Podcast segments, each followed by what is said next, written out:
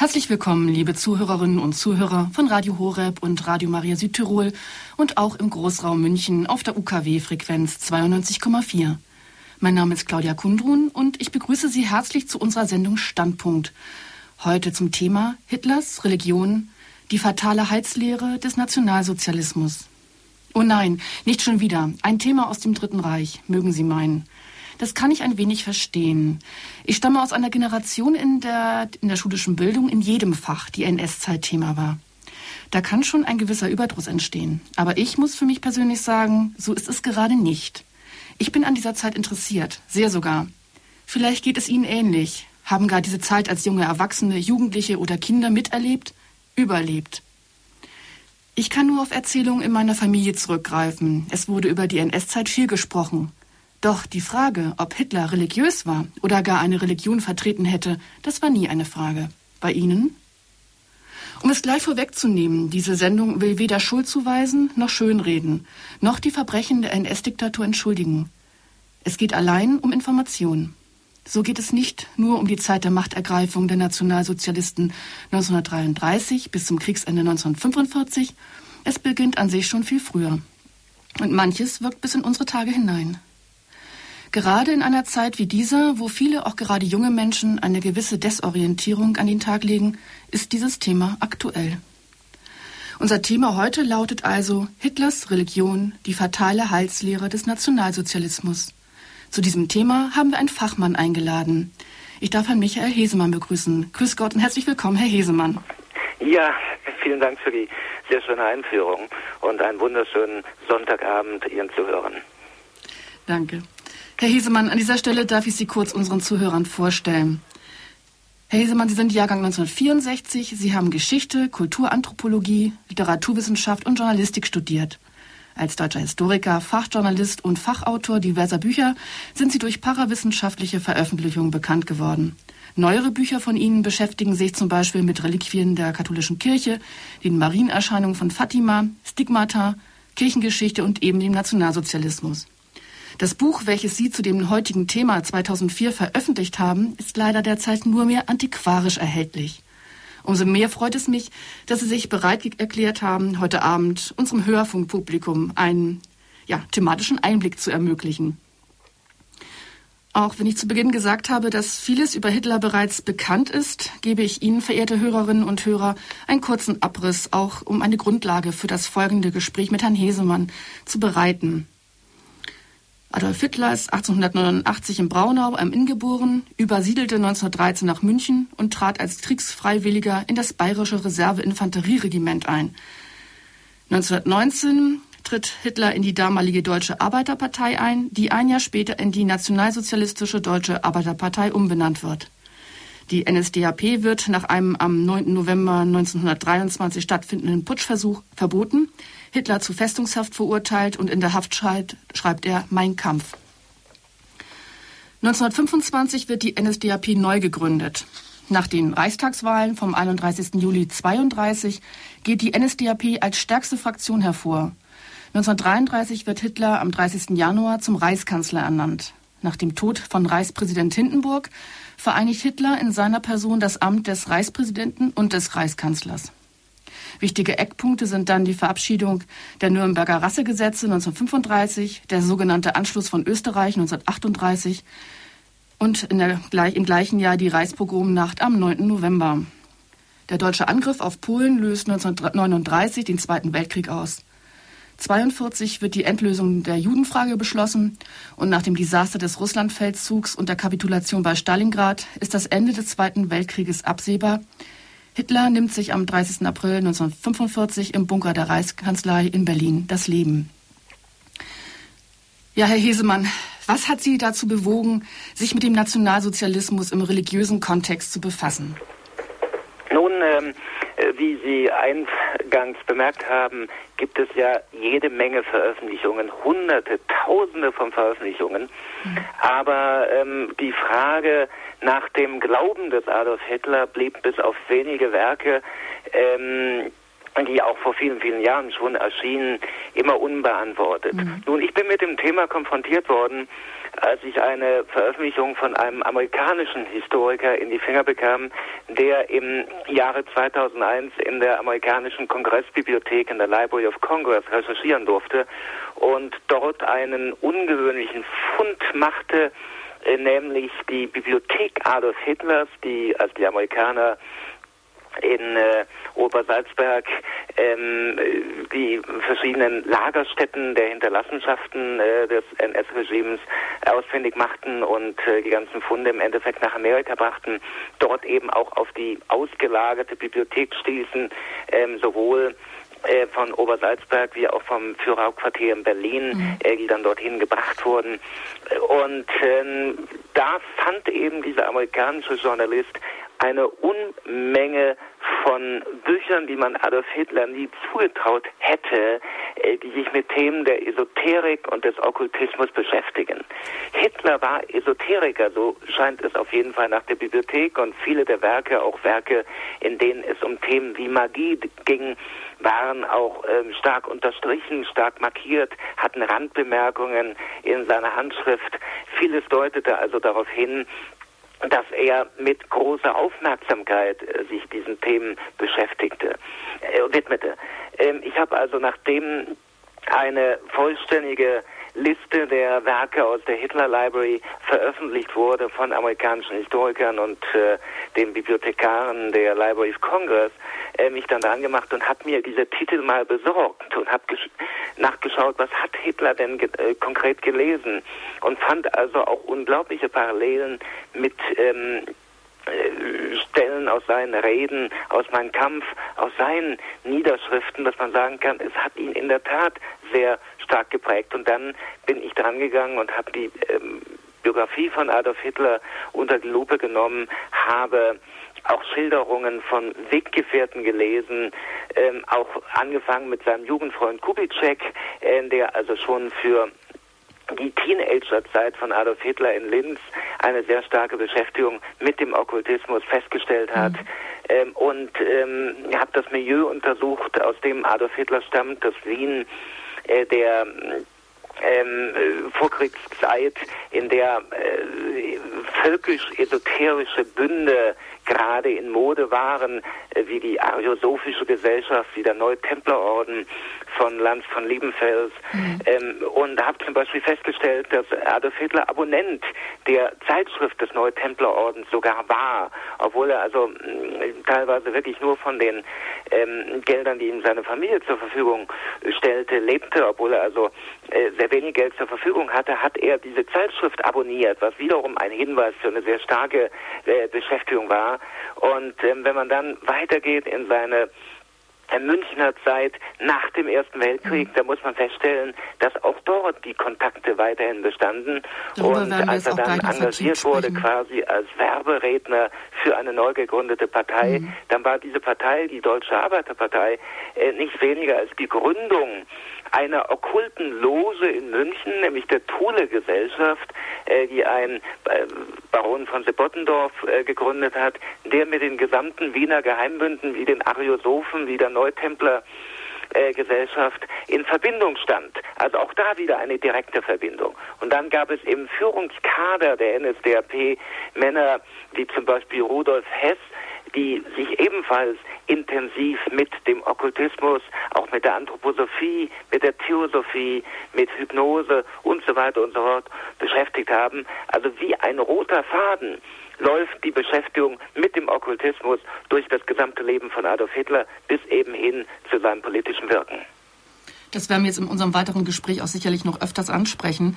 Ähm, was mich jetzt interessiert, ist eigentlich auch die Frage, Heute kann man ja nicht unbedingt mehr zwangsläufig davon ausgehen, dass ein Kind in einem religiösen Umfeld aufwächst. Aber in der Kinderzeit von Adolf Hitler, also geboren, wie gesagt, 1889, ähm, da wird es hier anders gewesen sein. Gab es da nicht eine religiöse Prägung, also eine, zum Beispiel eine katholische Prägung, also im Gegensatz jetzt zu den spirituellen Bereichen, die Sie jetzt gerade angesprochen haben?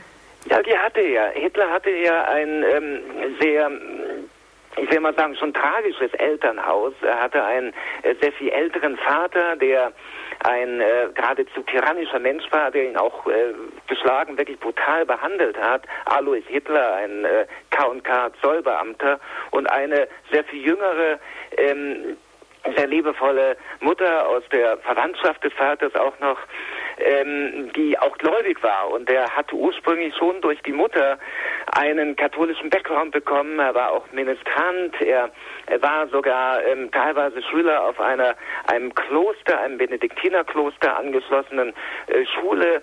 Und da war sein Traum, da wollte er Abt werden. Das hat ihn begeistert. Aber als der Vater starb, ähm, als dann auch die Abnabelung von der Mutter immer deutlicher wurde in seiner Biografie, fand eben diese Tendenz auch über Richard Wagner, der ihn faszinierte, ähm, über das germanisch-heidnische, neuheidnische Umfeld, eben die Begeisterung ähm, für den Okkultismus, für die Esoterik ähm, statt und hat ihn eben ganz von dem Umfeld abgebracht und vielleicht war es auch eine, war auch äh, der Tod der Mutter, der ihn sehr, ich will mal sagen, fertig gemacht hat, ähm, der ihn sehr belastet hat, ähm, ein Grund, ähm, weshalb er sich dann von der Kirche abwendete, weil einfach ihr starker Glaube er sie nicht von der schweren Krankheit, an der sie starb, ähm, nicht davor schützen konnte und äh, weil er sich dann auch mit seiner eigenen Trauer in seiner eigenen Trauer eher verlassen fühlte. Also dieses Verlassen der katholischen Kirche ist dann im Prinzip sowas wie ein spirituelles Vakuum, das er dann mit was anderem füllt? Genau, was er dann füllte mit äh, dem erstmal Neuheidentum, was äh, über Richard Wagner, über die Beschäftigung mit äh, den germanischen Heldensagen, äh, mit äh, den Mythen, die Wagner ja in, in wunderschöne Opern umgewandelt hat, ähm, kam und dann eben äh, über diese neuheidnischen Bünde, ariosophischen Bünde hin zum Okkultismus, dem er sich dann in äh, Linz schon anfänglich widmete und dann eben noch sehr viel stärker in Wien, wo er auch in einschlägigen Buchhandlungen öfter gesehen wurde und wo er ein ähm, Grundstück einer kleinen äh, Bibliothek bildete, wo er diese Zeitschrift Ostara ähm, von der Neutemplergesellschaft abonnierte und so weiter und so fort. Äh, da war also ein äh, Weltbild, ein neuheidnisches, ein okkultes Weltbild schon geformt, äh, bevor er dann nach Deutschland kam. Was ähm, verstehen Sie unter diesem neuheidnischen, okkulten Weltbild, was er, was ihm da jetzt sicher ausfüllt? Was bedeutet das letztendlich? Was Nun, wie gesagt, es entstanden damals erstmal im Umfeld der theosophischen Gesellschaft. Da müssen wir ein wenig in die Geschichte gehen. Im 19. Jahrhundert ähm, gründete eine ähm, äh, ja, ein Medium, muss man sagen, eine, eine Frau mit einer sehr schillernden, ähm, charlatanesken Vergangenheit, Helena Petrovna Blavatsky, die sogenannte Theosophische Gesellschaft, die ihren Sitz auch in Indien ähm, hatte, ähm, und ähm, wo es darum ging, ein, äh, ein, äh, ich will mal sagen, wiederbelebender Gnosis äh, zu wagen, einer Selbsterlösungsreligion, die im starken Widerspruch, im starken Kontrast ja in Feindschaft zum Christentum stand. Man wollte eine neue gnostische Weltreligion begründen mit äh, synkretistisch äh, ausgeprägt mit äh, hinduistischen und buddhistischen Elementen und damit das Christentum ablösen und eine Art neues Zeitalter ähm, in die Wege leiten. Ähm, in Deutschland fand über Franz Hartmann äh, die Theosophische Gesellschaft bald äh, ihre erste Anhängerschaft. Ein Mitglied war Rudolf Steiner, der dann die Anthroposophie begründete. Aber es gab eben auch eine andere Ablegerschaft, die dann sagte, schön und gut, aber Gnosis ist eben auch mehr äh, griechisch-ägyptischer äh, Kulturkreis, hellenistischer Kulturkreis und Indien und, und, und die äh, buddhistischen und hinduistischen Lehren sind ja doch sehr weit entfernt.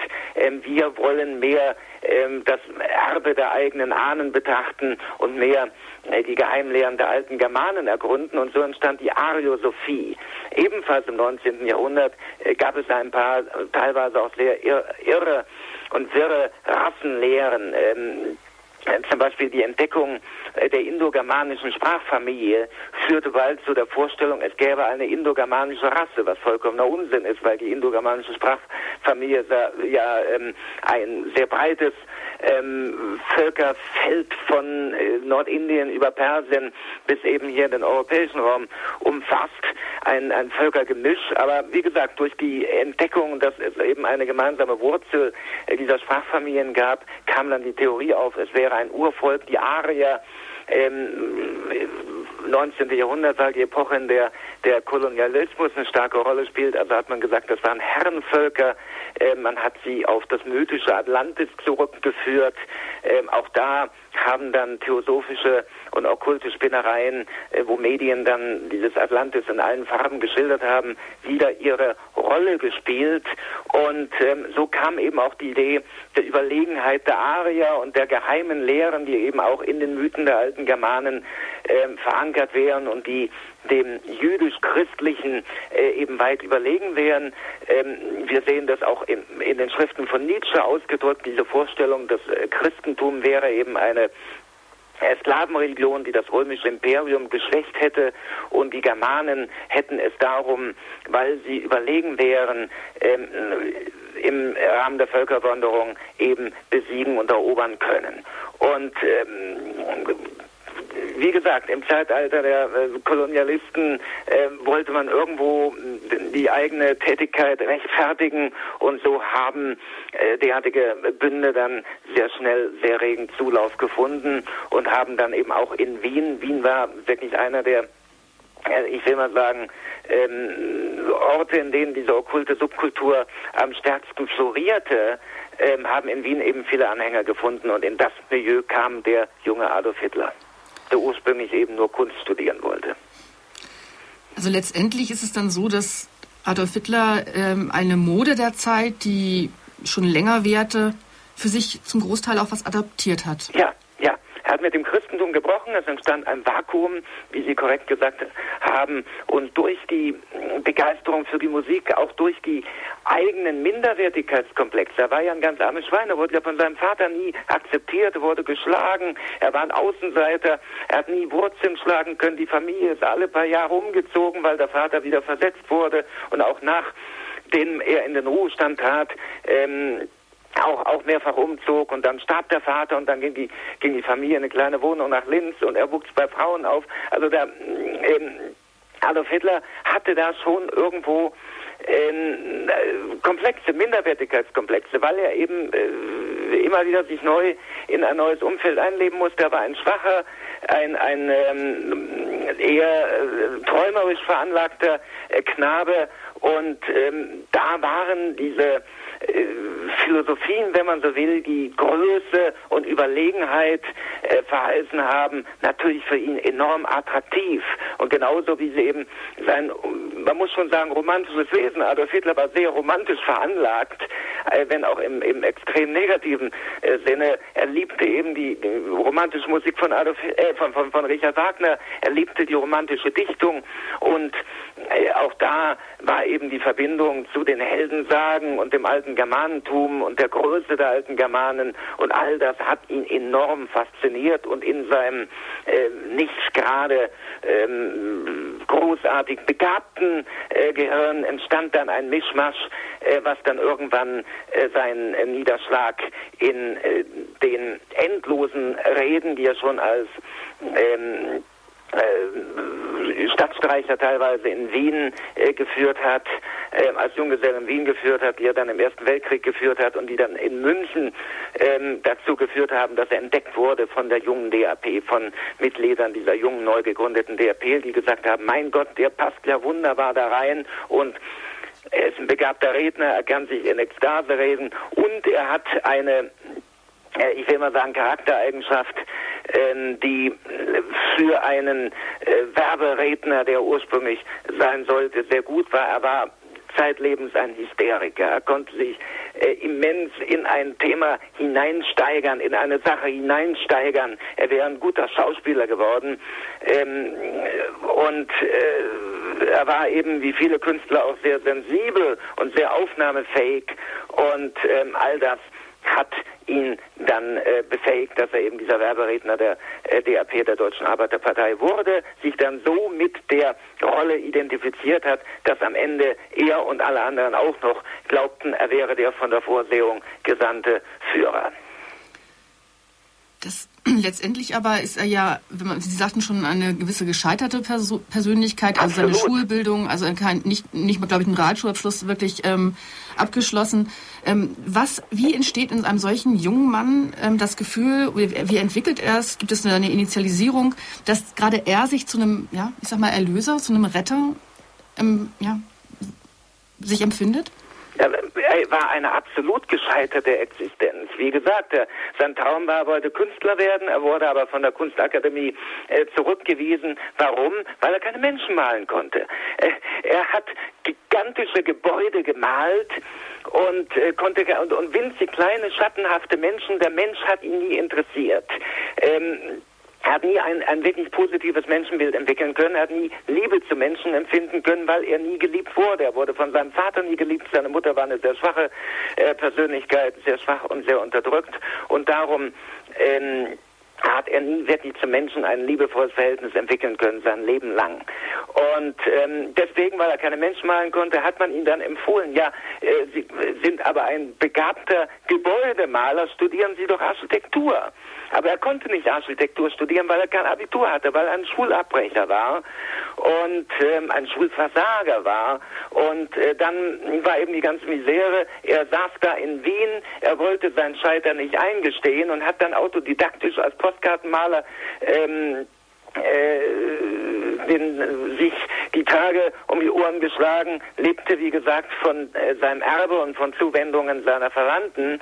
Und ähm, teilweise besser, teilweise schlechter, teilweise ähm, zur Untermiete in, in diversen Wohnungen, teilweise in Männerhäusern, äh, sogar mal ein paar Monate im obdachlosen Asyl, wo er dann mit anderen gescheiterten Existenzen ähm, in Kontakt kam, wo er aber natürlich schon irgendwo von seiner Herkunft her stammte nun aus dem Kleinbürgertum, ähm, das damals nicht ganz bildungsfremd war und ähm, er war ja mit Kunst und er war mit Richard Wagner, ähm, er war mit vielen Büchern in Kontakt gekommen, hat sein Leben lang wie ein Besessener sehr, sehr, sehr viel gelesen und sehr viel in sich aufgenommen. Er hat nur als typischer Autodidakt nie ähm, reflektierend, kritisch reflektierend gelesen. Er hat einfach das nur aufgesaugt und ihm ist nie wirklich der Umgang äh, damit vermittelt worden, wie es meinetwegen Universitätsstudium macht, äh, dass also ein, ein äh, Studenten zum kritischen Leser äh, erzieht. Das hat er nie geschafft. Den Sprung hat er nie geschafft. Und ja, wie kann ein äh, so gescheiterter Mensch auf einmal denken, er wäre der Erlöser äh, der Deutschen mindestens? Äh, wenn nicht der Welt, ganz einfach, indem äh, diese DAP hat ihn ja engagiert als Werberedner. Damals hoffte man, damals war die gesamte völkische Szene geradezu ähm, beseelt von der Idee, es würde ein Erlöser kommen. Deutschland lag am Boden. Der Versailler Vertrag hat das Land also für, für Jahrzehnte, wenn nicht für die kommenden 100 Jahre, ähm, wirklich ähm, äh, zu, äh, zum Elend verdammt und, und, und äh, gedemütigt, wie es nur ging. Vorher hatte man diese Großmachtfantasien von Kaiser Wilhelm, dann hat man Krieg verloren und auf einmal musste man an alle Nachbarn für immer und alle Ewigkeit äh, Reparationen bezahlen, während äh, eben äh, mehr und mehr Schlüsselindustrien äh, demontiert wurden. Äh, in Deutschland war eine sehr, sehr große Depression. Und diese Depression äh, führte eben zu der Vision oder dem Traum, dass irgendwann jemand kommt, der das Land aus dem Dreck, in dem es gerade liegt, herausholt und wieder äh, zur alten Größe führt. Und ähm, diese, ich will mal sagen, schon messianische Sehnsucht hat dann eben die DAP ähm, ursprünglich auf ähm, die, die arische Vision, auf die Vision der einzigen Größe, die man wiederherstellen konnte und dann eben auch auf eine Person, ursprünglich einen kommenden Retter, den auch ein Adolf Hitler verkündigen sollte, ähm, bezogen, bis dann irgendwann Adolf Hitler, der immer wieder von diesem kommenden Retter und der Zukunft, die Deutschland bevorsteht, ähm, gesprochen hat, irgendwann ihm äh, die große Frage kam, äh, bin ich nun eine Art äh, Johannes der Täufer, eine Art äh, Vorläufer oder bin ich selber der Retter? Und er glaubte eben doch, er wäre selber der Retter. Es gibt noch äh, einen ähm, äh, Vorfall im Ersten Weltkrieg, der ihn da sehr geprägt hat. Er kam mal in einen Gasangriff und ähm, wurde in ein Lazarett äh, eingeliefert und litt dann unter heute muss man sagen, eindeutig hysterischer Blindheit. Er hat sich eingebildet, er wäre erblindet. Man weiß heute, dass das damals eingesetzte Gas überhaupt nicht zu einer Erblindung führen kann. Also war die Vorstellung absolut irrsinnig. Aber ähm, er hat es eben geglaubt und äh, entweder haben ihm die Ärzte eingeredet, dass er doch nach dem Krieg irgendeine Aufgabe hätte, ähm, oder hat er sich selber eingeredet. Darüber streiten die Experten. Es gibt auch eine Theorie, nachdem der behandelnde Arzt ihn hypnotisiert hat und ihm gesagt hat, Deutschland braucht ihn. Ähm, er sollte doch doch äh, wieder gesund werden. Auf jeden Fall kam irgendwann der Tag, an dem die Kapitulation war und nachdem äh, alle empört waren, wo er dann auf einmal die Augen aufschlug und wieder sehen konnte.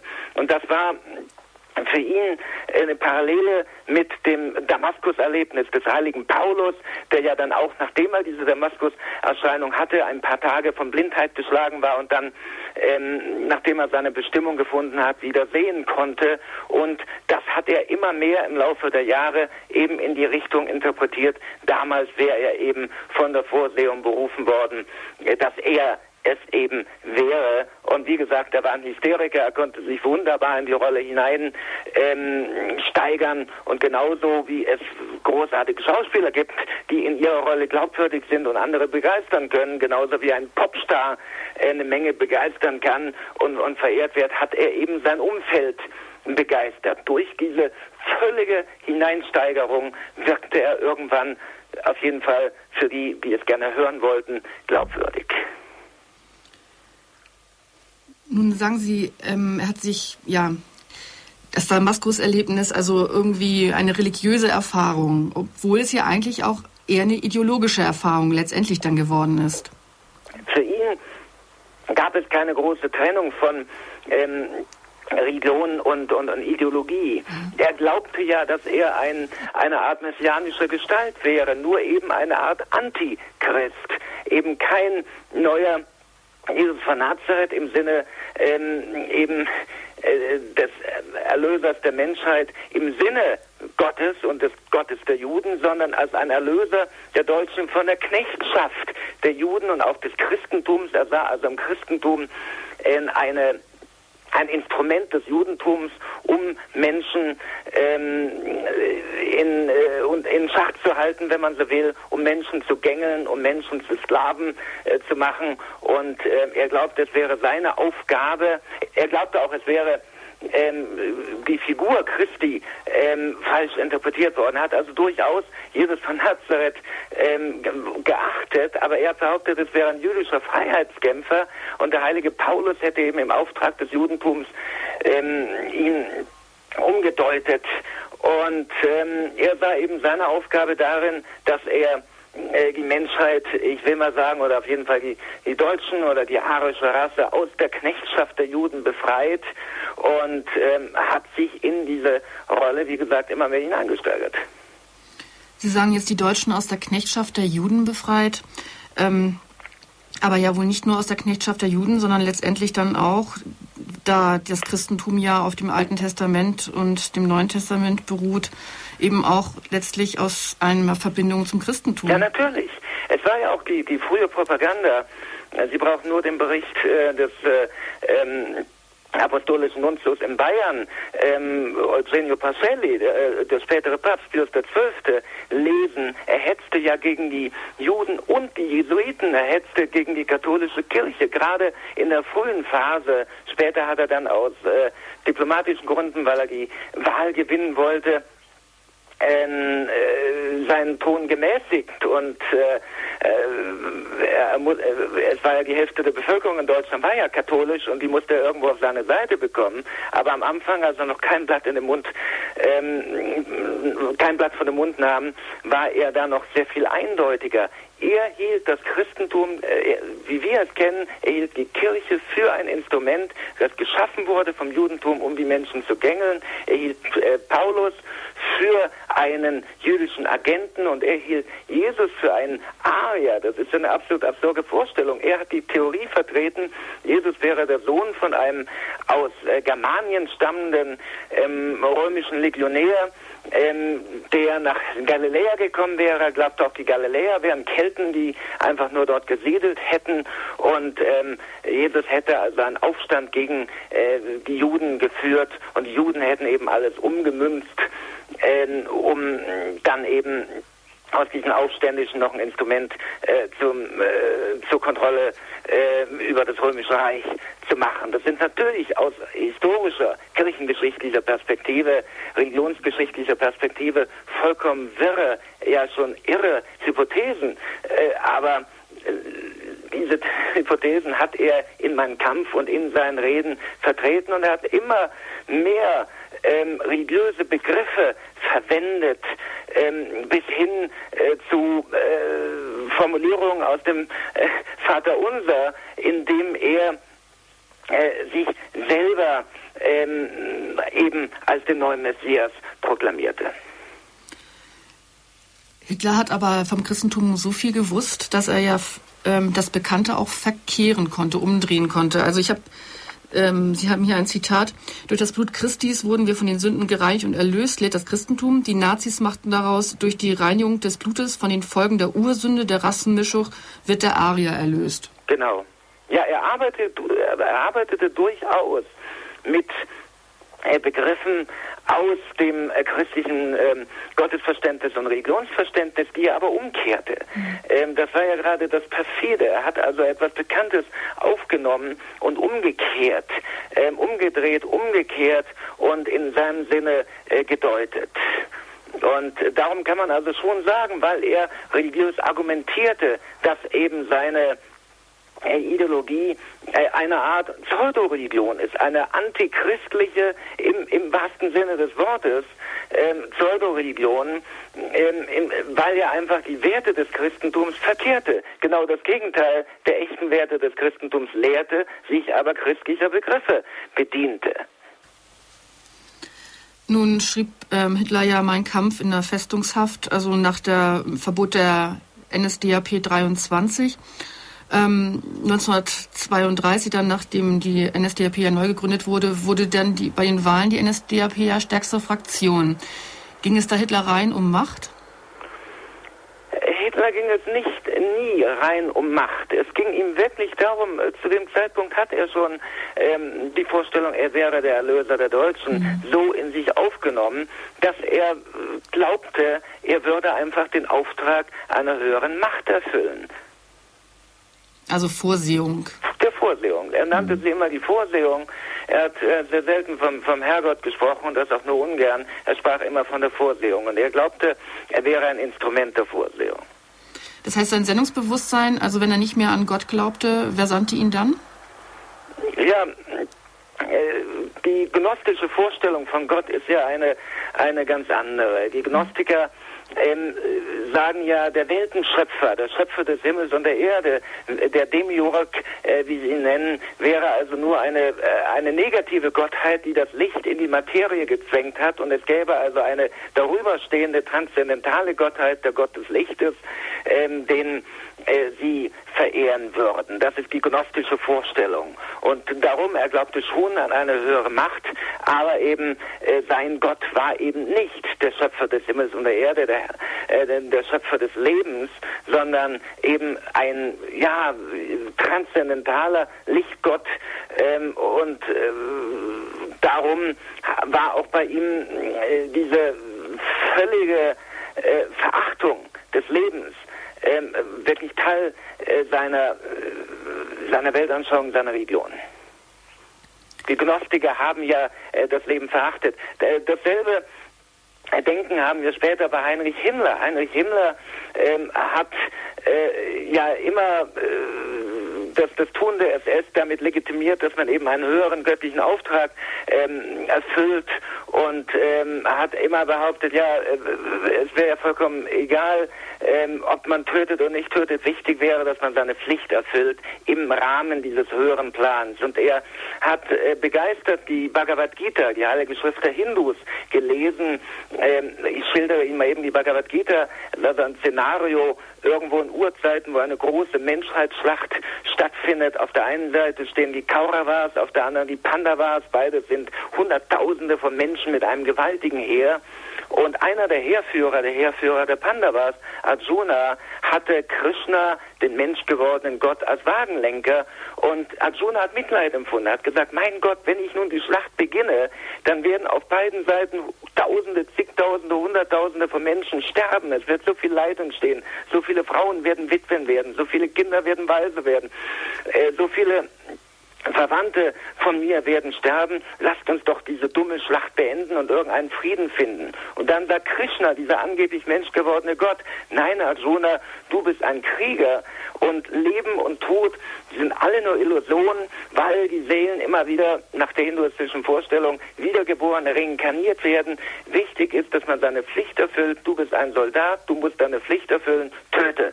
Töte dann wirst du ein gutes Karma ansammeln und eine gute Wiedergeburt bekommen, auch wenn du in der Schlacht stirbst.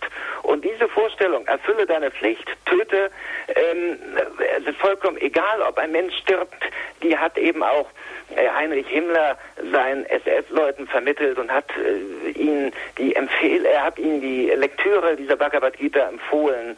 Und ähm, auch hier haben wir eben eine, eine äh, ein Auswuchs der Theosophie, weil die Theosophen die Bhagavad Gita ja überhaupt erst im, im Westen propagiert haben, bekannt gemacht haben.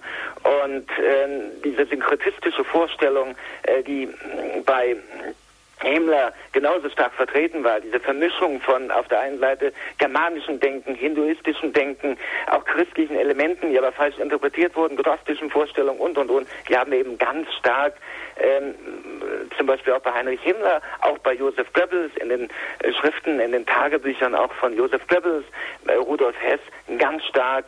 Äh, man kann also wirklich sagen, die äh, Führungsklicke der NSDAP mit vielleicht Ausnahme von, von Göring, der mehr ein Opportunist war und äh, weniger ein Denker war, dem es einfach, dem ging es wirklich nur um Macht.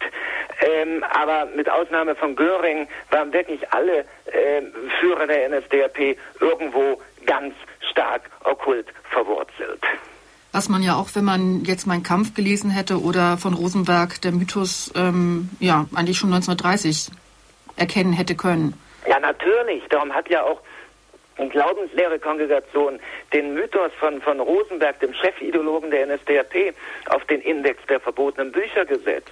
Es haben ja auch die katholischen Bischöfe äh, erklärt, die gesamte Lehre der NSDAP ist völlig unvereinbar mit dem christlichen Glauben und haben, haben äh, NSDAP-Mitglieder für exkommuniziert erklärt. Ähm, Rosenberg ist natürlich veröffentlicht worden. Die haben ja, mein Kampf ist veröffentlicht worden, man hätte es lesen können. Es haben nur zu wenig Leute wirklich nachgedacht. Die haben gedacht, das ist Schaumschlägerei, aber der Mann wird schon irgendwo äh, uns vor den Kommunisten schützen und das Land wieder in Ordnung bringen. Und äh, das war der große Fehler, den, den viele Deutsche gemacht haben. Fataler Fehler. Wobei man auch sagen muss, die Katholiken waren die wenigen, die am wenigsten NSB, äh, gewählt haben. In den protestantischen Gebieten, wo die Verwurzelung und wo auch, ich will mal sagen, die höhere Kontrolle im Fall eben der katholischen Kirche durch Rom äh, weniger stark war ähm, wo man also sehr viel eher dann ähm, auf äh, Stimmen aus dem eigenen Land hörte, während es eben äh, für die Katholiken diese große objektive Instanz gab, die Glaubenslehrerkongregation, damals das Heilige Offizium, was eben äh, hervorragende Theologen hatte, die haben eben diese Schrift überprüft und haben dann ganz kristallklar argumentiert und haben Punkt für Punkt für Punkt Rosenberg ähm, ad absurdum geführt, widerlegt, haben die Ursprünge von, von ähm, seinen äh, wirklich irrwitzigen äh, Vorstellungen aufgezeigt und es gab ja auch eine Reihe von Veröffentlichungen, ähm, auch verschiedener deutscher Bistümer. Köln, Erzbistum Köln hat eine Schrift gegen Rosenberg äh, zum Beispiel äh, verlegt und auch, auch in hohen Auflagen vertrieben. Nur in dem Moment, wo die NSDAP an die Macht kam, äh, wurden natürlich all diese Gegenschriften verboten. Im Gegenteil, es wurden sogar viele katholische Druckereien äh, einfach konfisziert äh, oder äh, geschlossen. Und äh, da war eben keine Auseinandersetzung mehr möglich. Wie wollte eigentlich dann die, wollten die Nazis dann diese, ja, Entchristlichung und auch eben halt das Schüren des, der Rassenfrage denn umsetzen? Was haben die gemacht, dass die Massen wirklich ähm, ja da zum Großteil einfach mitgegangen sind, eben vielleicht auch ohne zu hinterfragen. Ja, sie haben erstmal ähm, die Kinder so früh es ging aus dem Elternhaus herausgeholt und dann ähm, politisch-ideologisch geschult.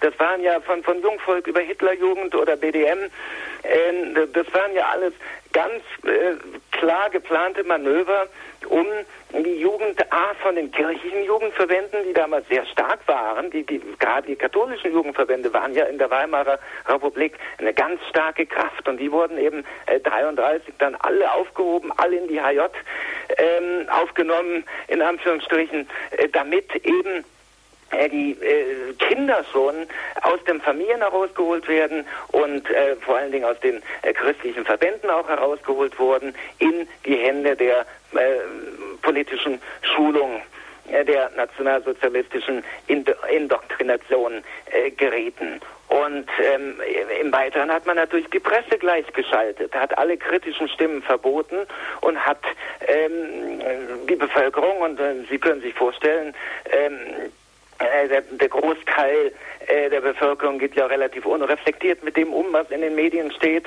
äh, haben dann so Stück für Stück äh, die Menschen indoktriniert. Und dann kam natürlich Beschwichtigungsmanöver. Man hat natürlich dann schon einen Dialog begonnen, hat dann natürlich schon auch ähm, äh, ein, ein, ein, ein propagandistisches ähm, äh, Theater um ähm, das Konkordat äh, gemacht. Das Konkordat diente ja ursprünglich äh, nur dem Ziel, im Gegenteil, eine, eine, äh, einem System, dem man grundlegend misstraute, ähm, die Zügel anzulegen. Es war ja in, in, in, sehr, sehr gutem Willen geschlossen worden. Man wollte damit äh, die NS-Regierung in Deutschland kontrollieren, aber die NS-Regierung hat es eben propagandistisch äh, so dargestellt, als wäre es quasi ihre Anerkennung durch den Vatikan, was natürlich das Gegenteil war der Fall. Nur bei einer gleichgeschalteten Presse äh, hat davon in Deutschland nicht ähm, jeder mitbekommen. Zum, Sie meinen jetzt zum Beispiel auch dann die folgenden Enzykliken oder ja oder auch zum Beispiel schon die Aussage 1983, also vom Vatikan vom Papst Pius den 11., wo er 38, ja. Also zwei Monate im Prinzip vor der Reichspogromnacht, wo er eben sagt, man kann den Antisemitismus nicht dulden, im spirituellen Sinne sind wir alle Semiten etc. Also dass dieses Bewusstsein im Vatikan durchaus da war, was da eigentlich... Das war ja von Anfang an da, das mhm. war ja viel früher da. Im Brennen der Sorge entstand ja nun, nachdem man wirklich äh, dem, dem Ganzen gar keine Chance mehr gegeben hat. Äh, nachdem er also wirklich gesehen hat, wir, wir müssen hier einschreiten. Normalerweise hält sich ja nun äh, aus guten Gründen äh, der, der Heilige Stuhl äh, aus politischen Debatten heraus. Ähm, man hat äh, laut genug vor der Machtergreifung äh, gewarnt. Wie gesagt, äh, NSDAP wurde als völlig unwählbar für Katholiken dargestellt von den Bischöfen. Die Mitglieder äh, der Hitlerpartei wurden äh, de facto exkommuniziert. Aber in dem Moment, wo eben die Partei die Macht ergriff und auch äh, in äh, dem Moment, wo die totale Machtergreifung stattgefunden hat, nach dem Reichstagsbrand, musste man sich irgendwo arrangieren, um auch nicht ähm, verfolgt zu werden. Und das Arrangieren ähm, lief dann darauf äh, hinaus, dass man äh, immer wieder äh, mahnend den Zeigefinger äh, erhob, dass man auch vom Vatikan aus, vom Staatssekretariat aus, ähm, wirklich buchstäblich hunderte von Protestnoten nach Berlin schickte, die natürlich dort allesamt ignoriert wurden. Äh, und Hitler sagte, naja, wir werden unseren Krieg führen und danach rechnen wir mit dem Vatikan ab, danach rechnen wir mit dem Papst ab. Aber das Bewusstsein darüber war ganz klar da. Es gibt ja auch, wie gesagt, genügend klare, warnende Stimmen, genügend Predigten, die gehalten wurden von den deutschen Bischöfen, genügend Druckschriften, genügend öffentliche Stellungnahmen. Ähm, es gab äh, Zeitschriften äh, wie den Geraden Weg von, von Gerlich, ein, eine katholische Zeitschrift, die überhaupt nur den Auftrag hatte, äh, Hitler zu verhindern und die also in, in jeder Ausgabe äh, gegen ihn gewettert hat und den, den braunen Betrug aufgezeigt hat. Nur die wurde natürlich in dem Moment, wo die Gleichschaltung in Deutschland stattgefunden hat, äh, verboten und der Chefredakteur wurde inhaftiert und dann äh, später äh, umgebracht. Es gibt ja so viele Mörderer. Auch das ist in Deutschland äh, vielleicht nicht bewusst genug, wie viele wirklich engagierte Katholiken hier das Martyrium erlitten haben, mhm. wirklich vom Regime umgebracht worden, auch wie viele Priester, auch hier in Deutschland. Ja gut, wenn man an den, allein an den Priesterblock im KZ Dachau denkt zum genau, Beispiel. Mhm. Genau. Ja, die Deutsche Bischofskonferenz, Sie sagten es schon, es wurde immer gemahnt, hat ja auch 1938 auch schon eben geschrieben, sie, also die NSDAP, sie erstreben die Hemmung und Blutentziehung des katholischen Lebens noch mehr. Sie zerstören der katholischen Kirche innerhalb unseres Volkes. Ja, selbst die Ausrottung des Christentums überhaupt und die Einführung eines Glaubens, der mit dem wahren Gottesglauben nichts im geringsten mehr zu tun hat. Ähm, die Ausrottung des Christentums als Folge dann eben halt nach dem, was wir alle irgendwie wissen, aus die Endlösung der Judenfrage als Folge daraus? Das war der Plan. Es gibt also genügend ähm, Tischreden, die mitprotokolliert wurden. Hitler hat Tischreden gehalten. Hat ja ohnehin stundenlang schwadroniert über Gott und die Welt und das, was er plant und, und warum er es plant und, und, und vor seinen Getreuen. Das wurde alles brav mitprotokolliert, weil man ähm, dachte ja, man äh, äh, steht hier in den äh, ich will mal sagen, Geburtsstunden eines tausendjährigen Reiches. Man erlebt die mit und man, man, hat Hitler ja für einen, einen Übermenschen, einen, äh, wie gesagt, eine messianische Gestalt gehalten und darum wurde sauber alles notiert, was er gesagt hat. Und diese Tischreden wurden veröffentlicht es gibt äh, verschiedene Ausgaben davon, auch auf dem deutschen Buchmarkt. Und da hat er ganz offen über seine Pläne gesprochen, genau wie Goebbels in seinen Tagebüchern über die Pläne nach dem Krieg, nach dem Endsieg ähm, geschrieben hat. Und das war eben, es folgt ein Schlag gegen die katholische Kirche. Das war ganz klar geplant. Man hat auch äh, geplant, den Papst äh, im Vatikan zu verhaften und erstmal in irgendein Drittland oder auch nach Deutschland zu bringen und ähm, zu gegebener Stunde äh, dann auch mit ihm auf entsprechende Art und Weise zu verfahren. Auch das war geplant.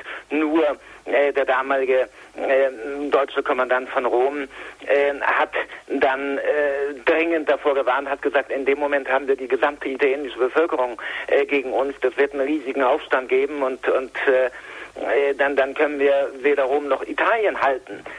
Und dann, äh, daraufhin hat Hitler dann äh, den Plan erstmal wieder zu den Akten gelegt. Aber es war eine Reihe von Schlägen gegen die katholische Kirche. Es war im Endeffekt die völlige Vernichtung der katholischen Kirche. Ähm, nicht im Sinne einer Endlösung, dass 25 Millionen Katholiken äh, umgebracht werden, aber dass eben die Hierarchie inhaftiert wird und gegebenenfalls auch umgebracht wird. Priester, Bischöfe auf jeden Fall standen schon auf der schwarzen Liste und ähm, dass sämtliche katholischen Aktivitäten, äh, die ja ohnehin nur noch auf den spirituellen äh, Rahmen reduziert waren, es durfte ja wie gesagt keine katholischen Jugendverbände, mhm. äh, keine katholische Arbeitnehmerschaft und so weiter und so fort mehr bestehen. Es gab äh, propagandistische Schläge. Ähm, gegen die Orden äh, und so weiter und so fort. Äh, man hat den Orden Devisenvergehen äh, vorgeworfen, die waren schon angeklagt. Man hat ihnen äh, Sexualverbrechen äh, vorgeworfen, sie waren schon angeklagt und so weiter und so fort. Alles ohne ähm, Hand und Fuß, einfach nur um propagandistisch äh, gegen die Orden Stimmung zu machen. Und wie gesagt, die Bevölkerung sollte Stück für Stück von der Kirche entfremdet werden ähm, und es sollte alles so dargestellt werden, dass im Endeffekt man eine Möglichkeit der Legitimation äh, für einen groß angelegten Schlag gegen die katholische Kirche hatte. In äh, einem besetzten Land wie Polen ging man ja von vornherein ähm, äh, massiv vor.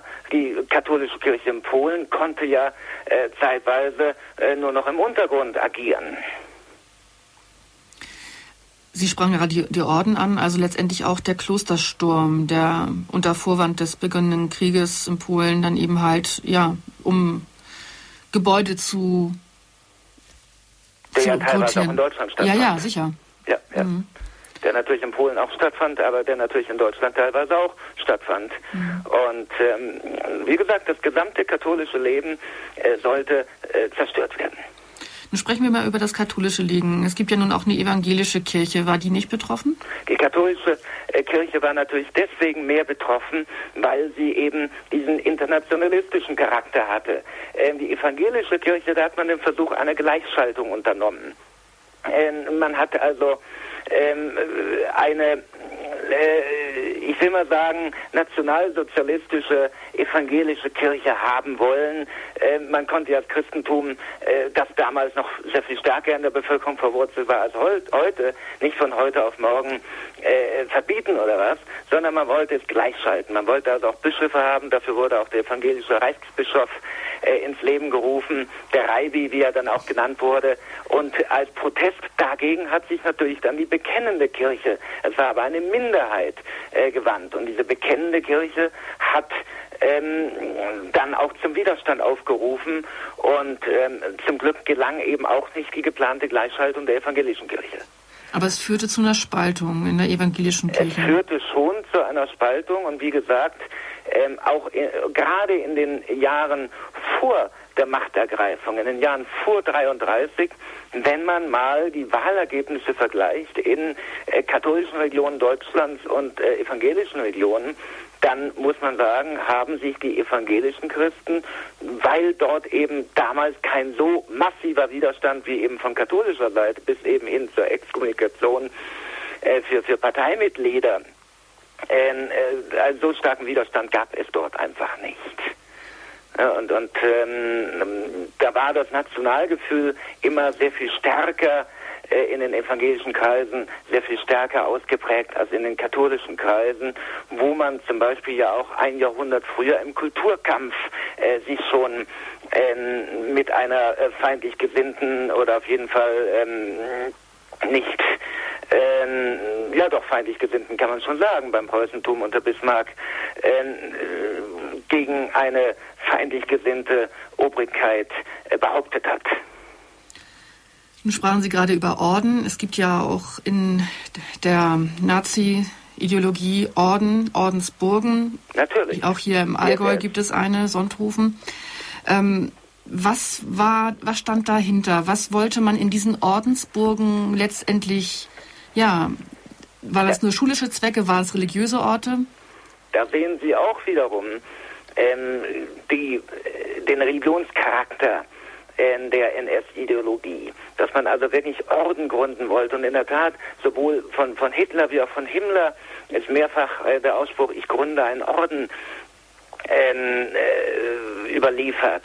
Himmler hatte ja nun als Jesuitenschüler auch äh, gewisse Grundkenntnisse. Er wusste, wie man einen Orden aufbaut und schon darum äh, war er eben als äh, Reichsführer äh, der SS ähm, der richtige Mann, der eben von Hitler mit dieser Aufgabe äh, betraut wurde. Und es waren eben, man wollte einen Kriegerorden gründen. Man hat sich dabei sowohl an den Ordensrittern im Mittelalter orientiert, wie dann eben auch an der Vorstellung des spirituellen Kriegers in den asiatischen Regionen, nur eben nicht im Dienste eben des Christentums, sondern im Dienste der NS-Ideologie. Und es war eine äh, ganzheitliche Vereinnahmung des Menschen. Ähm, auch eine, eine äh, ordensgemäße äh, Lebensführung, wenn man so will, mit durchaus eigenen religiösen Ritualen. Himmler hat also für die äh, SS-Leute äh, eine, eine eigene äh, Form der Taufe für ihre Kinder entwickelt, eine eigene Form der äh, Hochzeit im SS-Stil, SS-Begräbnisse und, und, und. Ähm, das war schon in allen Bereichen ein Ersatz für das christliche Leben. Man hat, äh, man hat einfach die Sakramente durch eigene Sakramente ersetzt. Sie sprachen jetzt gerade die Sakramente an, Taufen etc. Es gibt also ganz konkret spezifizierte Feiertage, die ja. dort rein es gab so generell Feiertage, die auch im, im ähm, gesamten Reich äh, begangen wurden. Ähm, es gab auch äh, Treffen, die äh, durchaus religiösen Charakter, Wallfahrtscharakter hatten, wie den Parteitag der regelmäßig im äh, Herbst, Anfang September stattfand. Ähm, wenn man den Film ähm, Triumph des Willens von Leni Riefenstahl über einen derartigen Parteitag in Nürnberg ähm, ich glaube im Jahr 34 anschaut, dann erkennt man auch ganz klar die religiöse Symbolik. Da fliegt, da kommt am Anfang, am Anfang sieht man nur Wolken. Am Anfang des Films sieht man wirklich nur Wolken. Und äh, dann erkennt man, es ist das Flugzeug von Adolf Hitler, was eben hinabsteigt und dann erscheint ein kreuzförmiger Schatten, der Schatten eben dieses Flugzeuges über den unten marschierenden SA-Verbänden äh, und, und äh, die dann darauf warten, dass eben der Erlöser kommt. Und wenn wir dann die Inszenierungen von äh, Albert Speer äh, nimmt den Lichterdom zum Beispiel, äh, die nächtlichen Weihefeiern, äh, in denen Eide geleistet wurden, in denen die Fackeln brannten, in denen äh, Lieder gesungen wurden, in denen die Vertreter der verschiedenen äh, Verbände äh, und, und unter verschiedenen äh, Gaue antraten und dann wurde ihre Fahne mit der Blutfahne der NSDAP geweiht, also eine Art Berührungsreliquie geschaffen wurde, fand diese Fahnenweihe statt. Das sind schon alles wirklich klar äh, pseudoreligiöse Rituale gewesen. Vielen Dank erstmal, Herr Hesemann, für diese ersten Informationen. Wir werden sicherlich gleich auch weiter im Gespräch mit den Zuhörern noch einiges zu diesem Thema ansprechen können. Sie haben eingeschaltet bei der Sendung Standpunkt zum Thema Hitlers Religion, die fatale Heilslehre des Nationalsozialismus mit unserem Referenten, dem Historiker und Fachjournalisten Michael Hesemann. Als erste Zuhörerin darf ich begrüßen Frau Ladurner aus Meran. Grüß Gott. Ja, grüß Gott. Hallo Michael. Ja, hallo? Ja, hallo Michael, hier spricht die Dagmar Ladurner aus Meran. Ja, hallo, ich grüße dich. Ja, hallo Frau Ladona. Ja, wie geht's uns? Ich freue mich ja wirklich, dich jetzt äh, äh, zu hören, gell? Ich war ganz erstaunt, gell, als ich da auf dem Programmheft von Radio Maria deinen Namen äh, las, gell? Und äh, ähm, na, ich bin wirklich glücklich, dass du jetzt dich mal ein bisschen eingebracht hast und danke dir für den Vortrag. Du Michael, ich hätte noch eine Frage. Das Hitler-Symbol, du weißt ja, dieses, äh, dieses ähm, Hakenkreuz, war das nicht auch eine, war das nicht auch ein theosophisches Symbol oder äh, weißt du das? ja, Frau Ladonna, da haben Sie vollkommen recht. Äh, Gell? Das Hakenkreuz war auch ähm, Teil des Wappens der Theosophischen Gesellschaft. Ähm, in vielen Ländern ist es das noch heute. Die Deutsche Theosophische Gesellschaft führt es natürlich nicht mehr. Aber auch bei den ariosophischen ähm, Logen in Wien und auch bei der Thule-Gesellschaft in München spielte das Hakenkreuz immer eine dominierende Rolle. Es war das Erkennungssymbol dieser ariosophischen und theosophischen äh, Verbände. Also die Swastika letztendlich. Genau. Ja, danke, Frau Ladurner, für diese Frage. Als nächstes darf ich begrüßen Frau Hamann aus Köln. Grüß Gott. Ja, grüß Gott. Also ich bedanke mich ganz herzlich für den sehr interessanten Vortrag. Also äh, die Denkart von Hitler, die habe ich als Zeitzeuge damals äh, nicht erfahren können. Aber äh, jetzt wollte ich mal Folgendes fragen. Ich bin Jahrgang 14 und dann war ich in dem Jahr, wo Hitler äh, diese große, diesen großen Wahlerfolg hatte, war ich gerade 21 geworden. Man äh, musste ja damals 21 sein, um wählen zu können. Und dann habe ich den Eindruck damals gehabt, als wenn das auch von der Kirche mitbefürwortet worden wäre. Denn sonst hätte ich das damals nicht gewählt. Wir haben wirklich alle damals geglaubt, da kommt der große, der äh, Heilsbringer, der Deutschland aus diesem Tief wieder herausholt. Jetzt wollte ich mal hören, äh, habe ich da einen falschen Eindruck gehabt? Wusste das damals die Kirche schon? Oder wusste es damals nicht? Das war also 1935. Also 1935 waren ja in Deutschland die Medien schon so gleichgeschaltet, dass äh, kritische Stimmen gar nicht mehr in die Öffentlichkeit kamen. Ähm, Im Gegenteil, ähm, es wurden also äh, auch äh, Pfarrer, die in Predigten regimekritisch, äh, regimekritische Äußerungen gemacht haben, ähm, sofort drangsaliert, schikaniert und ähm, schon deshalb hat die Kirche dann ähm, gar nicht mehr so klar den normalen deutschen Gläubigen ähm, von dem äh, Übel, äh, das dieses Regime einfach darstellt, überzeugen können. Man muss wirklich unterscheiden, vor 1933 waren, gab es genügend offene äh, katholische Presse, es gab Hirtenbriefe der deutschen Bischöfe, die ganz klar gegen Hitler, gegen die NSDAP waren. Aber 1935 ähm, war man schon derart in der Zwickmühle. Äh, und die Regimepresse hat es eben auch immer so dargestellt, bewusst so dargestellt, indem ähm, gelogen wurde, verdreht wurde, als würden die Bischöfe, als würde die Kirche auch das Regime äh, stützen. Darf ich das noch etwas zu sagen zu, zu vorher? Ich war mit 17 Jahren in der Lehre bei einer jüdischen Firma in Köln. Gebrüder Isai hieß diese Firma.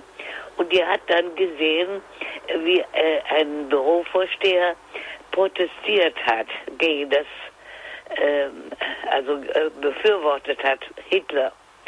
Und da ist er sofort entlassen worden. Und äh, ich glaube, äh, das Judentum hat damals noch sehr gekämpft.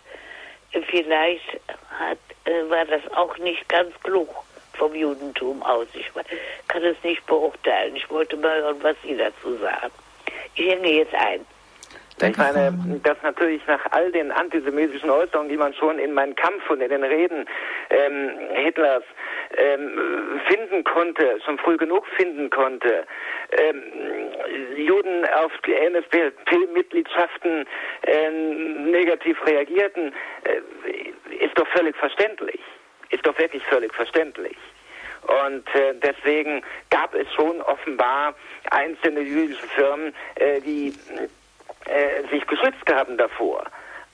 Aber äh, ich glaube, wenn das Judentum wirklich gekämpft hätte, ähm, stärker gekämpft hätte und nicht auch versucht hätte, sich irgendwo zu arrangieren, ähm, wäre dieser Widerstand vielleicht noch, noch lauter, noch bewusster geworden.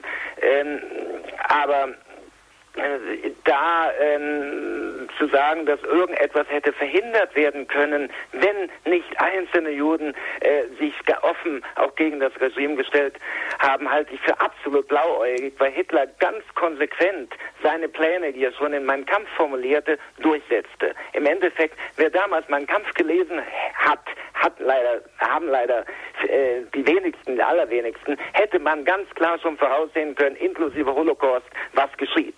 Inklusive Angriffskrieg, was geschieht. Steht alles drin. Nur man hat es eben für Schaumschlägerei gehalten. Man hat äh, die wirklich die Konsequenz Hitlers bei der Umsetzung ähm, äh, unterschätzt. Man hat gedacht, irgendwo wird man sich mit ihm arrangieren können. Irgendwie, das hat ja Hindenburg auch damals geglaubt, ja, als er ihn mit der Regierungsbildung beauftragte. Man hat gedacht, okay, in dem Moment, wo man ihn einbildet, einbindet in eine ähm, Koalition mit ähm, äh, demokratischen Kräften, in dem Moment kann man ihn in Schach halten. In dem Moment hat man ihn unter Kontrolle. Dass man Hitler nicht kontrollieren kann, dass Hitler äh, alle Mittel wählen wird, um diesen Rechtsstaat, den es damals gab, in der Weimarer Republik auszuschalten. Das, also für so skrupellos hat ihn dann doch niemand gehalten. Es haben alle Hitler unterschätzt in seiner Skrupellosigkeit. Ja, danke, Frau Hamann, für Ihre Frage und für Ihr Zeugnis. Ich begrüße Herrn Fernandes. Grüß Gott. Grüß Gott, Fernandes mein Name. Ähm, ich hätte da eine Frage. Als erstes möchte ich mich auch den Damen vor mir anschließen und äh, mich bedanken dafür, dass Sie sich mit dieser Thematik auseinandergesetzt haben und ich hoffe, dass das auch äh, Publikation findet und weil es doch sehr viele neue Aspekte aufwirft, auch zur Entstehung der, des Nationalsozialismus und der Verbreitung. Meine Frage die ich äh, hätte, wäre der, ob Sie mir eine Aussage dazu machen können, welchen Standpunkt die Kirche damals hatte, beziehungsweise ich bin Jahrgang 80 und habe äh, in der Oberstufe nie wirklich ähm, was dazu gehört, ähm, welchen Standpunkt die Kirche damals vertreten hat, der Vatikan dazu vertreten hat, außer dass äh, die Kirche das anscheinend gebilligt hat, beziehungsweise nicht groß Widerstand geleistet hätte. Und ähm, es gibt ja auch die These, dass sie, dass der Vatikan das ich sag mal in Anführungsstrichen, gebilligt hätte äh, oder hat, ähm, dass das Judentum als äh, wiederum in Anführungsstrichen die Konkurrenz ähm, eben verdrängt bekommen hat. Und äh, jetzt habe ich erfahren, dass letztes Jahr anscheinend äh, Schriften und Informationen freigegeben wurden von, vom Vatikan, die belegen, dass äh, der Vatikan sehr wohl ähm, viel getan hat, um gegen, das National, gegen den Nationalsozialismus anzugehen. Nur finde ich bis heute keine Möglichkeit, an derartige Informationen ranzukommen. Ob es da schon Publikationen gibt, das ist meine Frage. Ich meine, eine Publikation war natürlich mein Buch Hitlers Religion, was Sie antiquarisch auch noch bekommen können. Wir hoffen, äh, dass entweder der Padloch Verlag oder ein anderer Verlag eine Neuauflage ähm, von dem Buch mal machen wird. Ähm, aber Sie haben schon vollkommen recht. Äh, es äh, gab in den vergangenen Jahren ähm, sehr viele sehr einseitige Publikationen, auch zum Beispiel Cornwalls Hitlers Papst oder der Stellvertreter, ähm, dieses unselige Drama von Hochhut äh, was, wie wir heute wissen, ein, eine Propagandamaßnahme ähm, war, die vom KGB unterstützt wurde und ähm, wo also auch in den gesamten Ostblockstaaten die Verpflichtung bestand, dass einmal im Jahr irgendwo in einer Hauptstadt auf einer großen Bühne der Stellvertreter von Hochhut als Propaganda gegen die katholische Kirche, gegen Pius XII. Ähm, aufgeführt wird. Nun wie gesagt, es gibt von Anfang an, von den 20er Jahren an, als Hitler gerade in München mit der Deutschen Arbeiterpartei ähm, auf die Barrikaden ging äh, und ähm, sowohl der ähm, Erzbischof von München wie auch der äh, apostolische Nuntius in Bayern, ähm, Eugenio Pacelli, der spätere Pius XII., von Anfang an äh, gewarnt haben vor der äh, wirklich antichristlichen Ideologie, der Unvereinbarkeit der NS-Ideologie mit dem christlichen Glauben. Und ähm, mehr als NSDAP-Mitglieder ähm, zu exkommunizieren, hat einfach die Kirche nicht machen können. Sie hat klare, offene Hirtenbriefe äh, verfasst vor der Machtergreifung. Nach der Machtergreifung musste man sich irgendwo äh, mit den Machthabern arrangieren. Man hat sich immer mit den Machthabern arrangiert unter dem Motto, er gibt dem Kaiser, was des Kaisers ist, oder um den heiligen Paulus zu zitieren, alle Obrigkeit kommt irgendwo von Gott. Ähm, das Christentum war nie eine politische äh, Bewegung, nie eine politische Kraft, wenn es auch politische Kräfte äh, immer wieder gab, die äh, auf dem Christentum basierten. Aber die Kirche war nie eine politische Macht. Und ähm, darum war der erste ähm, äh, Gedanke, man muss sich eben mit den neuen Machthabern irgendwie arrangieren, rette, was man retten kann und äh, nur nicht allzu provokant. Ähm, was geschieht, wenn ähm, Bischöfe allzu laut und allzu provokant auftreten, hatten wir zum Beispiel im Fall von Holland erlebt, als also ein äh, katholischer Bischof in Holland gegen die Deportation der Juden offen einen Hirtenbrief verfasst hat und verlesen ließ und ähm, sofort Gegenmaßnahmen ergriffen wurden und dann auch ähm, die auch Ordensleute, auch Konvertiten und auch Ordensleute verhaftet wurden, in die Todeslage geschickt wurden, unter anderem Edith Stein, einfach nur als Reaktion auf diesen äh, Hirtenbrief. Äh, darum war auch der damalige Papst, Pius XII. natürlich in der großen Zwickmühle.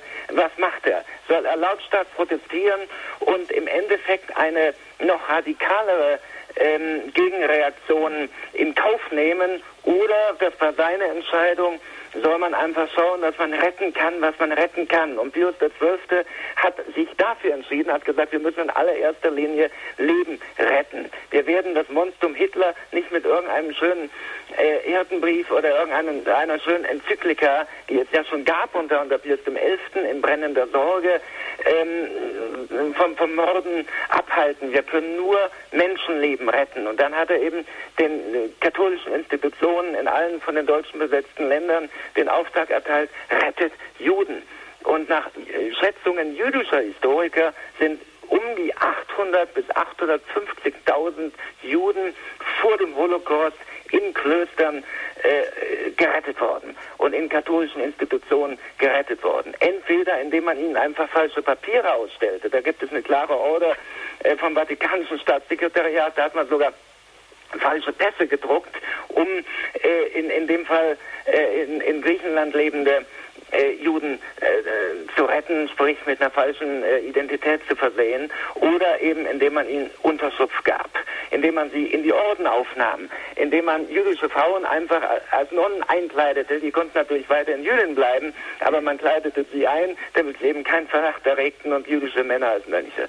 800 bis 850.000 Menschen konnten gerettet werden. Und dann kommt ein Hochhut, wie gesagt, im Auftrag des KGB und, und äh, verkündet, der Papst hätte geschwiegen, der Papst wäre ähm, ethisch verwerflich. Dann kommt ein Cornwall, dessen Buch auf Englisch den Titel trägt Hitlers Pope, Hitlers Papst, wo der, der Papst als Marionette Hitlers dargestellt wird. Eine derartig infame Diffamierung, äh, die zum Glück in den vergangenen Jahren gerade auch in jüdischen Kreisen durch jüdische Historiker eine Gegenbewegung erfuhr. Also mittlerweile äh, wird äh, eben werden die Angriffe von Cornwall und Co. Äh, als absolute Geschichtsfälschung äh, zurückgewiesen. Hm. Aber stimmt denn die Information, dass äh, der Vatikan äh, vor kurzem, sage ich mal, vor ein, zwei Jahren ähm, Informationen freigegeben hat, äh, die bislang unter Verschluss gehalten wurden? Das die stimmt. Es werden immer nach ein paar Jahren oder nach ein paar Jahrzehnten genauer gesagt, werden Dokumente aus einem Pontifikat ähm, freigegeben, veröffentlicht. Und ähm, nachdem eben äh, 60 Jahre vergangen waren, ähm, seit äh, dem Pontifikat von Pius XI. hat man dann äh, aus seiner äh, Zeit äh, die Dokumente Historikern äh, zugänglich gemacht. Die mussten natürlich auch vorher aufbereitet werden, erstmal ja. ähm, zusammengestellt werden und so weiter und so fort.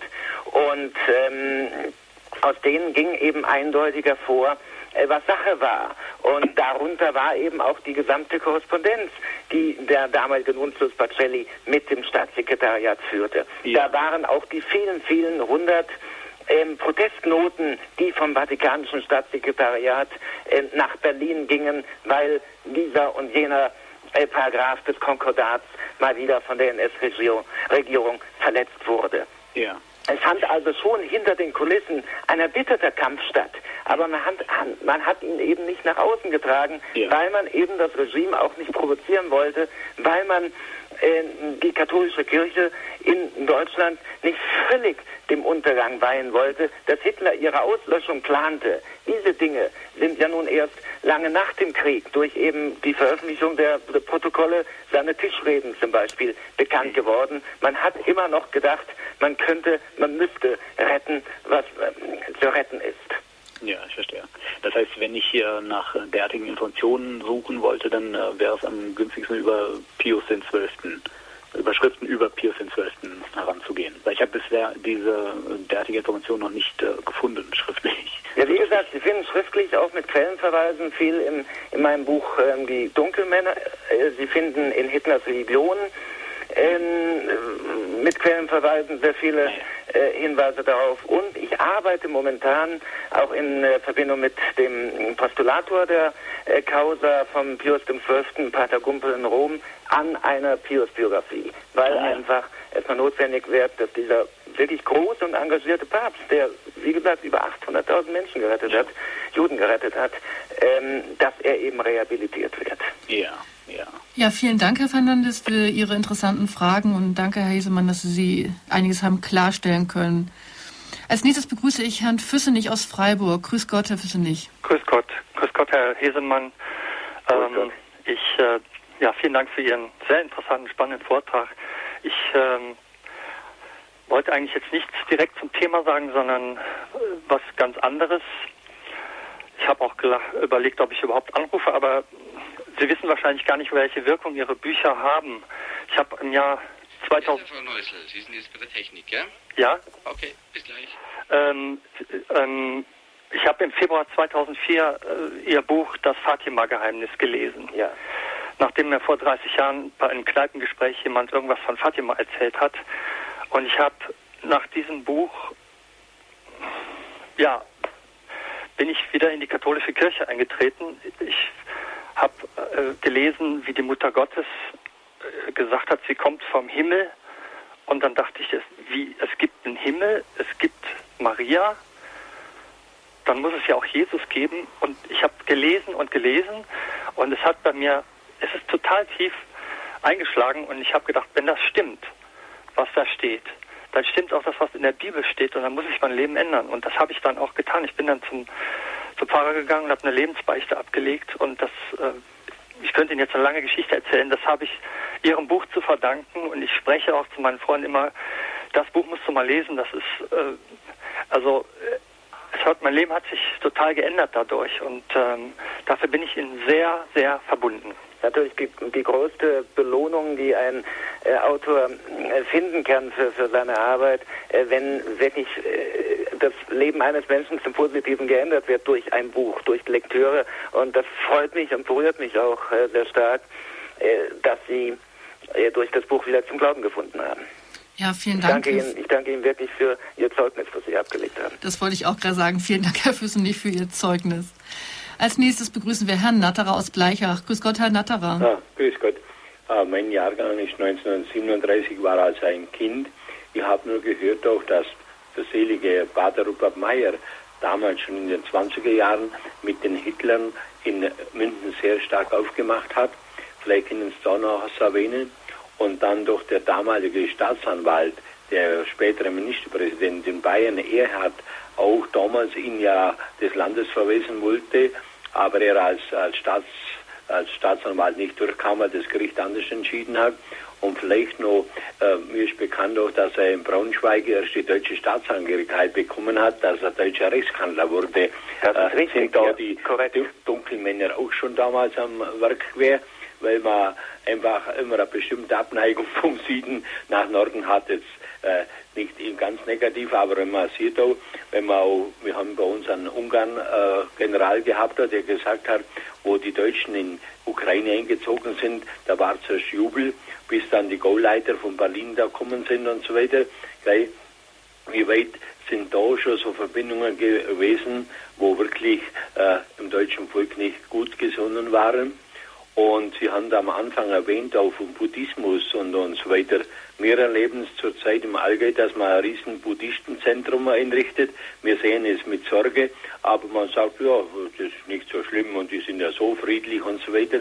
Äh, sind da vielleicht auch in die heutige Zeit, dass man sagt, dass uns sich, wie mir es als damals als Kind, wo man einfach nur von den Eltern erfahren hat und meine Mutter war ja ganz gegen die Nationalsozialisten und hat auch dann zum Ausdruck gebracht, Gott sei Dank hat man die Frau nicht verhaftet, aber haben wir nicht heute auch wieder Ansätze, wo wir sorgen müssen, dass wir letztlich wieder in einer Zeit näher rutschen. Das muss man mehr, wie äh, so traurig die Hitlerzeit war. Und Gott sei Dank hat man sie überwunden und äh, Konrad Adenauer und dergleichen, wo nach dem Krieg uns wieder rausgezogen haben. Aber wo landet wir als Bundesrepublik Deutschland auf die Dauer? Wie sehen Sie das als Historiker? Ich, ich meine, äh, wenn Sie vom Buddhismus reden und, und generell der ähm, Mode äh, dass man eben nach Asien äh, schielt und, und asiatische Religionen teilweise für, für ethischer hält ähm, als das Christentum, da kann ich einmal sagen, äh, also wenn man wirklich die Einstellung einer Religion zum Menschen als Maßstab nimmt und zum Leben, dann gibt es keine so ethische Religion wie das Christentum. Sogar im Buddhismus, der immer als unheimlich friedlich äh, dargestellt wird, gibt es diese ähm, verheerende Karma-Lehre, die im Endeffekt sagt, ja, wenn du Behinderter bist, du bist da selber schuld, weil in deinem vergangenen Leben äh, warst du böse. Und ähm, äh, wo wirklich auf der einen Seite zwar Mitleid gelehrt wird mit allen Lebewesen, aber auf der anderen Seite ähm, die, die Grundlagen doch eine andere sind. Und ähm, ich meine, wenn wir den Buddhismus nehmen, da imponiert mir eine Aussage vom Dalai Lama. Der Dalai Lama, das Oberhaupt der tibetischen Buddhisten, sagt auf allen Vorträgen, Leute, ähm, kehrt in eure eigene Religion zurück, weil um ein Buddhist zu werden, muss man in dieser Kultur aufwachsen und groß werden und, und sie über Jahre hinweg ähm, verstehen lernen. Und was wir hier haben im Westen, diese Instant-Buddhisten, ähm, haben weder äh, die buddhistische Kultur in ihrer Tiefe und Fülle erfasst, noch sind es authentische Buddhisten, das sind Menschen, die ihre eigene Selfmade-Religion haben, die ist dann mehr synkretistisch, da sind Elemente von hier und dort und von sonst wo. Und das ist weder authentischer Buddhismus noch irgendwas anderes. Und äh, das sagt sogar der Dalai Lama als Oberhaupt der Buddhisten. Auch der rät äh, davon ab und, und sagt, ähm, hier der Westen kann nur daran ähm, genesen, wenn er zu seinen eigenen religiösen Wurzeln zurückkehrt und äh, dann in dem Punkt gebe ich dem Dalai Lama hundertprozentig recht. Ähm, was wir hier haben, ist eine Gesellschaft des Relativismus und äh, unser heiliger Vater, Papst Benedikt, hat ja schon in seiner Antrittsrede, ja hat schon in der Rede vor dem Konklave, als er dann gewählt wurde, in den Relativismus wirklich als die große Bedrohung in, des Christentums heute dargestellt. Dieses, ja alles geht irgendwo und, und, und wir strecken uns unsere eigene bequeme Religion und glauben dann, wir wären spirituell und das ist es dann. Und ähm, deswegen äh, ist jede Bewegung hin zu einem neuen, tiefen Verständnis der eigenen religiösen Wurzeln wertvoll, weil was haben wir hier in Europa? Wir verdanken unsere gesamte großartige europäische Kultur mit all ihren Errungenschaften. Ob wir nun die, die Kunst und Kultur nehmen oder ob wir die Menschenrechte, die Demokratie, die Achtung vor dem Leben nehmen, verdanken wir dem, äh, dem Christentum. Ich meine, was geschieht denn, wenn irgendwo auf der Welt eine Katastrophe wie, sagen wir mal, der Tsunami ähm, geschieht? Wer hilft dann? es hilft im Endeffekt die christliche Welt. Äh, die, die, Millionen und Abermillionen von Spendengeldern kommen hier von uns Europäern, egal ob die Opfer Buddhisten oder Hindus oder Muslime sind. Wir helfen dem Menschen. Warum? Weil das Christentum die Religion ist, die das Leben und den Menschen achtet und die Grundwerte wie Nächstenliebe, wie Teilen, wie Solidarität mit den Leidenden äh, predigt. Und deswegen ist das Christentum im Endeffekt nach all den vielen Versuchen, die wir erlebt haben, und da können wir sagen, die, ob die Versuche Kommunismus oder Nationalsozialismus lauteten, immer wenn der Mensch seine eigene Heilslehre äh, schuf, in deren Mittelpunkt der Mensch stand, gab es eine riesen Unheil, weil der Mensch dann irgendwann entschieden hat, welches Leben ist lebenswert und welches ist nicht mehr lebenswert und wo sind die Gegner und die Gegner werden ausgemerzt und, und, und. Wir haben die beiden großen Katastrophen, im 20. Jahrhundert waren einmal der Kommunismus als Heilslehre äh, von, von, von Karl Marx und Lenin und auf der anderen Seite eben der Nationalsozialismus. Und diese beiden Menschheitskatastrophen müssten uns eigentlich abschrecken und müssten uns beibringen, wohin es führt, wenn wir Selfmade-Religionen predigen und, und, und, und irgendwelchen äh, falschen Halsbringern hinterherrennen. Danke, Herr Hiesemann, und auch vielen Dank, Herr Natterer, für Ihre Fragen. Wir haben jetzt noch zwei Hörer in den Leitungen. Unsere Sendung ist so langsam zu Ende. Wir wollen Sie aber bitte noch mit Ihren Fragen herannehmen. Frau Neusel aus München, grüß Gott. Grüß Gott, ich habe keine Fragen, aber ich hoffe, ich kriege das alles unter, aber es ist mir sehr wichtig. Also zum einen gehe ich auf eine Antwort von Ihnen. Ähm, ich bedanke mich sehr für den Vortrag zurück, die Sie, glaube ich, nach Frau Hamann gegeben haben, wo Sie gesagt haben, die katholische Kirche hatte nie politische Macht und das stimmt nicht. Denn selbst der Papst Johannes Paul II., der hat sehr viele Wunden damit geheilt, indem er auf dem Weltjugendtag in Frankreich sich für vergangene Verfehlungen der Kirche entschuldigt hat, ausdrücklich. Das weiß jeder, der ein bisschen in die Kirchengeschichte schaut, dass das so nicht stimmt. Heute vielleicht, aber in der Geschichte nicht. Das Zweite ist, das Volk hat Hitler nicht gewählt oder die NSDAP hatte zu Beginn keine Mehrheit, sondern das wurde sehr schlau gemacht. Es wurden demokratische Kräfte, christliche Kräfte oder Kräfte, Parlamentarier, von denen man erwarten konnte, dass sie nicht mit der NSDAP konform gingen, aus den Parlamentarien durch Bannhaft und so weiter und so fort entfernt und dadurch entstand dann diese Mehrheit. Dann äh, ist es noch etwas, das ich sage, ist, ähm, wenn nach meinem Verständnis ich ein aufrichtiger Mensch, der für das Leben eingestellt ist und Christin bin, und einigermaßen mit offenen Augen durch die Welt gehe, dann kann ich, außer man ist Kind oder Jugendlicher, nicht sagen, man hätte nichts bemerkt. Es gab im deutschen Volk sehr wohl sehr wertvollen Widerstand im Christentum, auch in der Arbeiterbewegung auf breiten Teilen. Was ich so traurig finde, warum hat das nicht gezogen? Denn ich, ähm, ich möchte dann auch noch die Wirtschaft ansprechen. Denn ein Krieg ist immer ein unheimlicher Gewinn für die Wirtschaft. Und das haben wir ja nun geschichtlich auch im Beweis, in Fakten und Zahlen. Das sind einfach meine Argumente, wo ich sagen muss, äh, man muss schon, auch wenn es weh tut, darauf schauen ja, dass äh, man nicht sich rechtfertigt, auch vor allem diese Generation, ohne dass ich jetzt die Leute verurteilen möchte.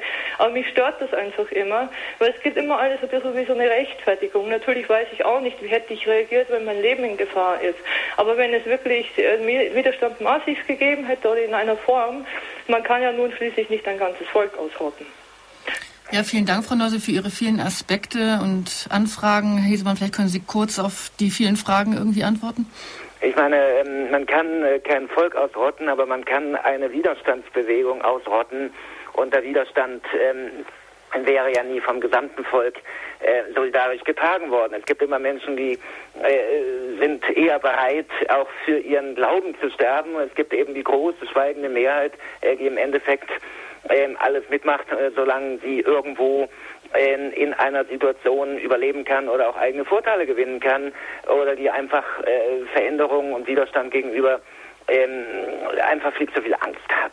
Und äh, so war es äh, sowohl im Kommunismus äh, wie auch im Hitlerdeutschland, dass eben die große schweigende Mehrheit es irgendwo mitgemacht hat und mitgetragen hat.